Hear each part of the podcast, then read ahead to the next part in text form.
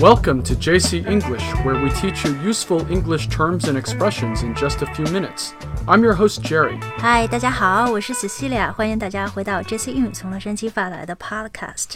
那这个现代人的生活简直是离不开手机哈、很大一部分原因是因为上面有社交媒体 （social media）。 Right, and did you know that worldwide, people spend an average of around 135 minutes a day on social media? 啊，你说人们平均花一百三十五分钟在 social media 上，我看这个可能还是很保守的估计了啊。很多人一天不看几次手机就难受。 Considering social media as we know it has only been around for a dozen odd years, it's hard to believe how quickly social media platforms like WeChat, Weibo, Facebook, and Twitter have taken over our day to day lives. 嗯，是这样的。虽然只有短短十几年的时间哈、这个 social media 已经占据了我们大家的生活。那么国外用的比较多的这个 social media 呢，有脸书 （Facebook） 和 Twitter。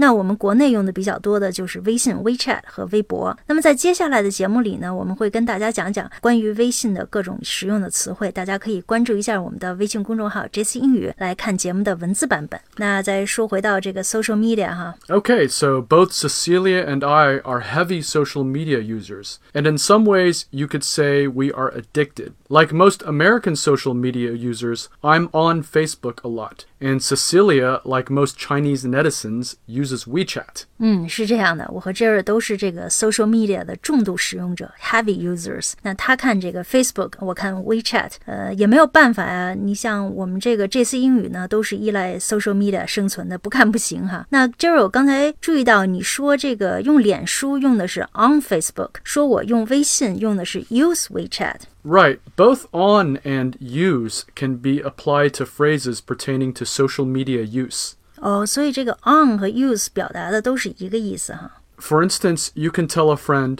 You can find me on WeChat, or you can look me up on Facebook when you want them to connect with you. Find me on WeChat, look me up on Facebook，就是在微信上或者脸书上找我哈。那如果说呃你来加我怎么说呢？ On Facebook, we actually say, Send me a friend request, while on WeChat, you can simply say, I'd like to add you. 啊、那所以你要在微信上加一个老外，直接就说 I'd like to add you。 And as we all know, there are several ways to add someone on WeChat. The most common way nowadays is to scan a QR code. 对，大家现在这个都互相扫二维码哈，scan a QR code。这个 QR 是什么意思啊？ Well, the QR in QR code stands for Quick Response, which is an accurate way of describing how scanning these codes work. 呃，quick response 就是快速回复的意思啊，这个挺形象的，就说一扫就可以了， 那就可以快速回复了。那么除了扫码，其实还可以从手机里面直接加好友。 Yeah, other ways to add people into your WeChat contact list is via your phone's address book. When you give WeChat permission to access your address book, it will automatically search your contacts through their phone numbers. 那如果说我从这个通讯录加人，就可以说 add a friend via my phone address book，对吗？ Yeah, you can say that. 嗯，那其实还有一种加人的方法， That's right. You can search WeChat usernames to look someone up. 对，如果你知道这个对方的用户名哈 username，你就可以直接搜索并添加。那说了半天加人哈，如果要把一个人拉黑了，这个英语怎么说呀？ Well, if you don't want someone to contact you, you can block them. 啊，block 就是拉黑、阻挡的意思。 And speaking of WeChat accounts, many people like to post moments as well as view other people's posted moments. Jerry 说的 moment 就是朋友圈的意思哈，post moment 就是发朋友圈。 Right. WeChat uses the term moment to refer to any post you make on your timeline.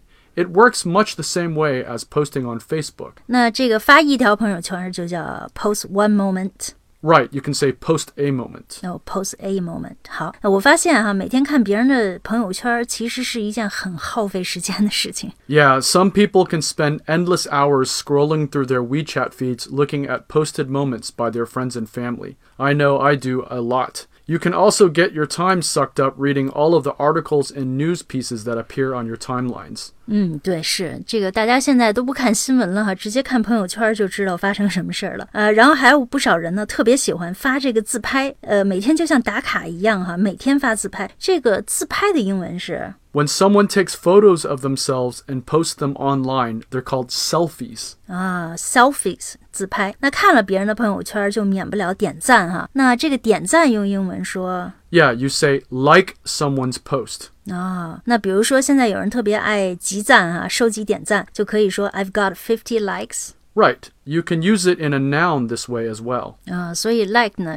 这个点赞既是名词又是动词哈。 Back to WeChat accounts. In addition to our own private accounts, there are also public accounts. 对，public accounts 呢就是公众号哈，像我们这个 JC 英语呢就属于 public accounts。那如果说大家都来关注我们的公众号呢，就用 follow 这个词。其实我们的公众号属于订阅号哈，subscription account。 That's right. Our own platform, JC English, falls under this category. 嗯，那我们还有另外一个 JC 英语服务号哈，这个服务号主要是为了呃这个购买会员课程的这个朋友用的。那它呢就属于这个 service account 服务号。 A service account, on the other hand, is used by companies to help sell their products and often include e commerce and payment platforms, as well as customer interaction. 那还有现在这个微信上有很多群哈，把大家联系起来。比如说 这个我的微信上有很多佛友群啊，因为我信佛。 Yeah, WeChat groups are one of the most useful features on the app. It's a great way to connect with people and find out information, as well as to keep in touch with friends and family.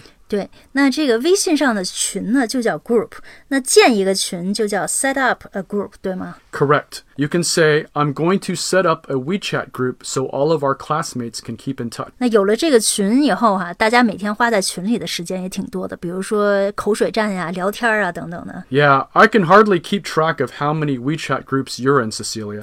but I know that the group we have for our family is a great way to keep in touch with your mom and dad back in Beijing. 这个有了家庭群以后啊，长途电话费都省了。哎，那说起这个群，呃，这个一群之主，这个群主的英文是 The person who sets up the group is the owner. owner，就是群主哈。那如果说你被邀请入群，就是 If you want to ask someone to join a group, WeChat can help you send this message. You are invited to join a group chat. 嗯，这个邀请入群就是 invited，邀请入群这个动词呢就是 invite。还有一个词特别有用哈，就是说，比如说你被踢出群了。 That's right. So if the owner kicks you out of a group, this message will appear.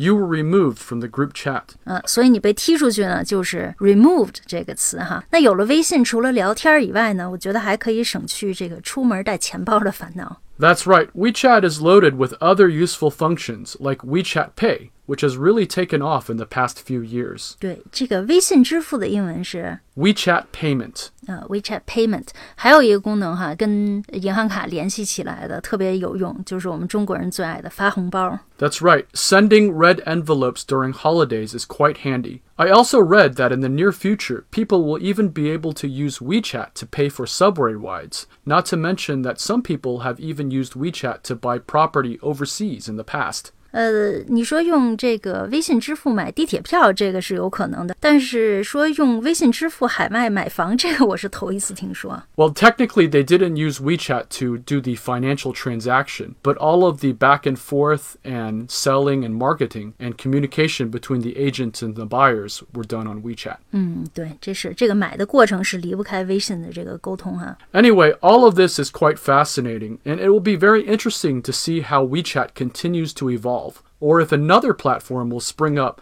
that will become even more pervasive in our digital lives. 嗯，是啊，这个所以说社交媒体改变生活啊，这个改变是在多层面的。那今天我们就跟大家具体聊一聊这个微信的各种词汇，希望大家觉得实用。那么想对照文字进行学习的朋友呢，可以关注我们的微信公众号 JC 英语。今天的这个推送里呢，都有节目中提到的各种英文表达。那么如果您想利用每天的这个碎片时间学习实用的英语，呃，短时间内提高 口语呢，可以尝试一下我们的会员课程。那我们一周六天更新，每个工作日呢更新两个栏目，呃现在价格也非常优惠哈。那会员课程的二维码和链接呢，在每期推送文章的最后都可以找到。那好，谢谢您的收听，See you next time。Bye bye. Show the